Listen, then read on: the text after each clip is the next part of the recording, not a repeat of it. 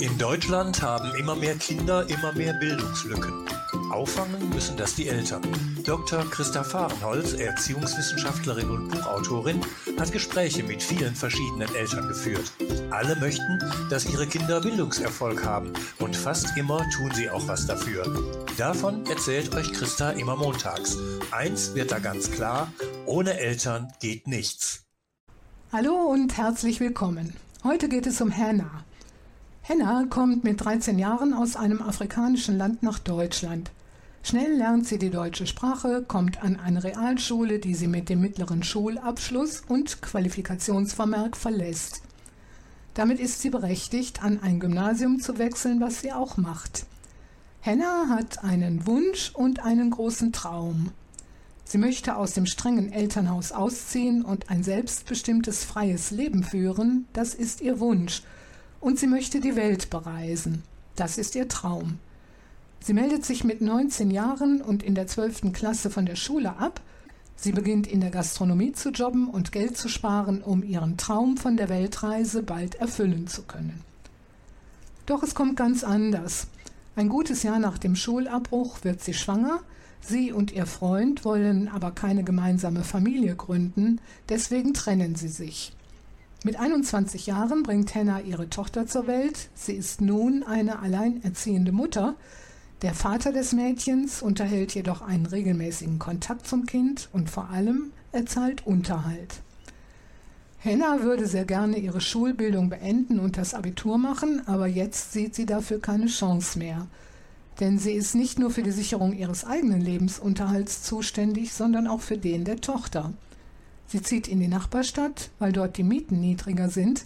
Als das kleine Mädchen zwei Jahre alt ist, erhält Hannah für sie einen Platz bei einer Tagesmutter.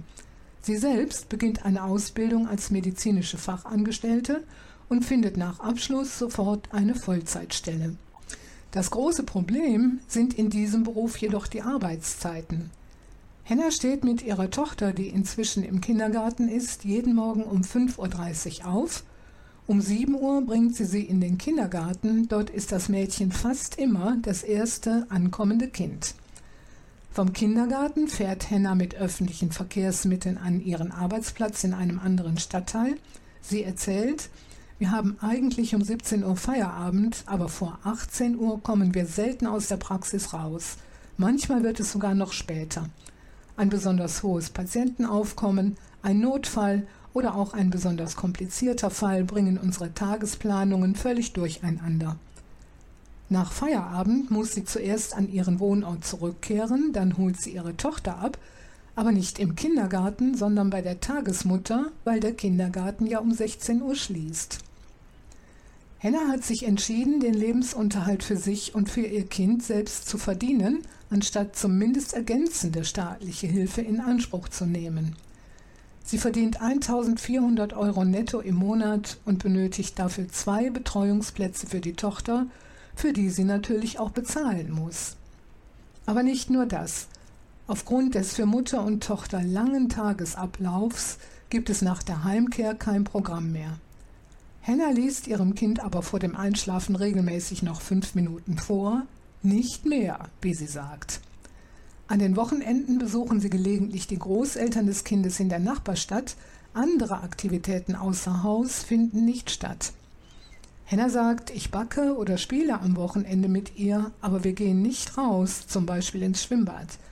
Ich weiß, dass das nicht gut für meine Tochter ist, aber ich bin dazu einfach nicht in der Lage. Und zum Glück kann sie sich selber sehr gut beschäftigen. Inzwischen ist das Kind eingeschult worden, Henna sieht, dass sie es unter den gegebenen Lebensumständen nicht auf seinem Bildungsweg unterstützen kann. Sie geht aus ihrem Beruf raus und findet eine neue Arbeitsstelle an der Hotline eines Dienstleisters. Das Gehalt ist etwas besser, so kann sie ihre Arbeitszeit auf 35 Wochenstunden reduzieren und ihre Tochter um 7.30 Uhr in der Schule abliefern und um 16 Uhr zum Ende des offenen Ganztags wieder abholen. Das Leben von Mutter und Tochter ist seither entspannter, aber es ist noch nicht optimal, weil Hannah den Kompromiss der reduzierten Arbeitszeit eingehen musste. So wird sie in absehbarer Zeit sicher nicht die Chance erhalten, vielleicht irgendwann einmal Teamleiterin zu werden.